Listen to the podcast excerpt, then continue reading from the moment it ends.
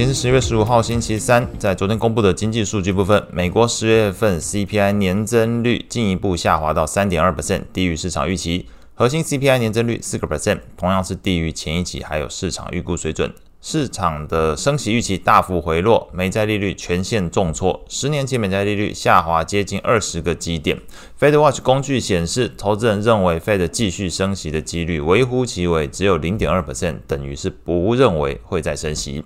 中场来看，美股五大指数全部劲扬超过一个 percent，涨幅由小到大，分别是道琼上涨一点四三 percent，标普上涨一点九一 percent，纳指上涨二点三七 percent。费半上涨三点六二 percent，罗素两千指数上涨五点四三 percent。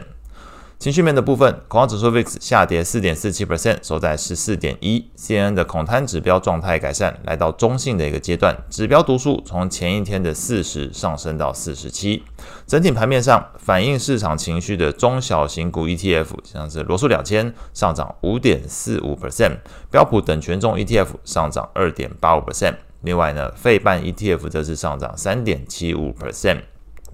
此外呢，这个中概股 MSCI 欧洲 ETF 是连续第二天走阳，其中这个欧洲 ETF 是上涨三点二九 percent。整体来说，反映投资人是憧憬美中两国关系有望得到冰释。值得留意的是，纳指 ETF、标普五百 ETF，还有标普五十 ETF，这些都是很典型的美股的大指数，甚至是这个龙头股的部分，在昨天来看，涨幅都落后。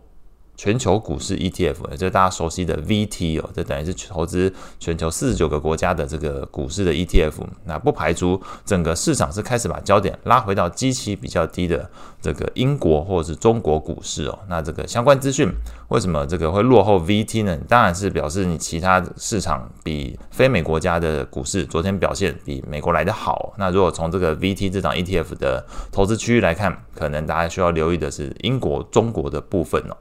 肋骨来看，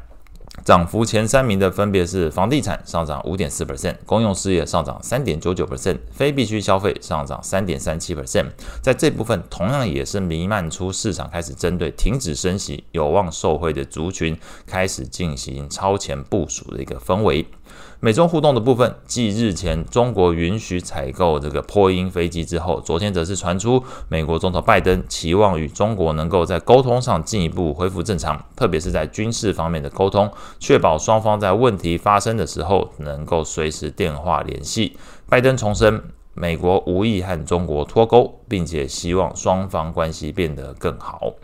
美债利率的部分，CPI 数据是深化了投资人对于升息见顶的一个看法。那即便费的官员迅速出来释出这个鹰派言论哦，但是无碍美债利率大幅回落。两名 Fed 官员分别表示，第一个是芝加哥分行行长古尔斯比，他是认为通膨虽然有回落，但是还没有达到目标水准，Fed 还没有结束这个抗通膨的工作。第二个官员里斯满分行行长巴尔金是同样认为通膨没有达到目标水准，Fed 有必要加大收紧动作，压制需求和通膨。中场来看。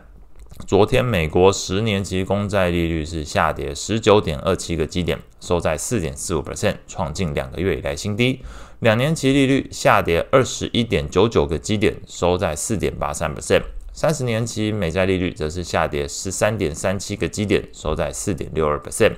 长天期公债 ETF TLT 净扬二点二七 percent，投资等级债 ETF LQD 收高一点五七 percent，高收益债 ETF HYG 则是上涨一点零一 percent。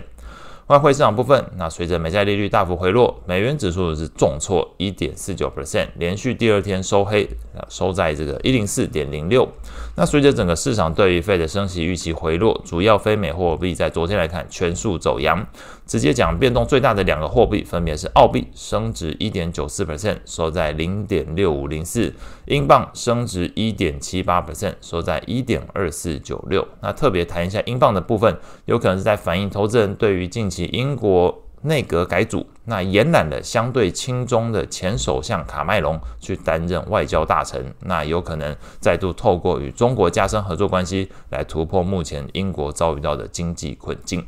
今天要关注的焦点放在中国零售销售、英国 CPI、美国 PPI，还有美国的零售销售数据的表现。那以上是今天所有内容，祝大家有美好的一天。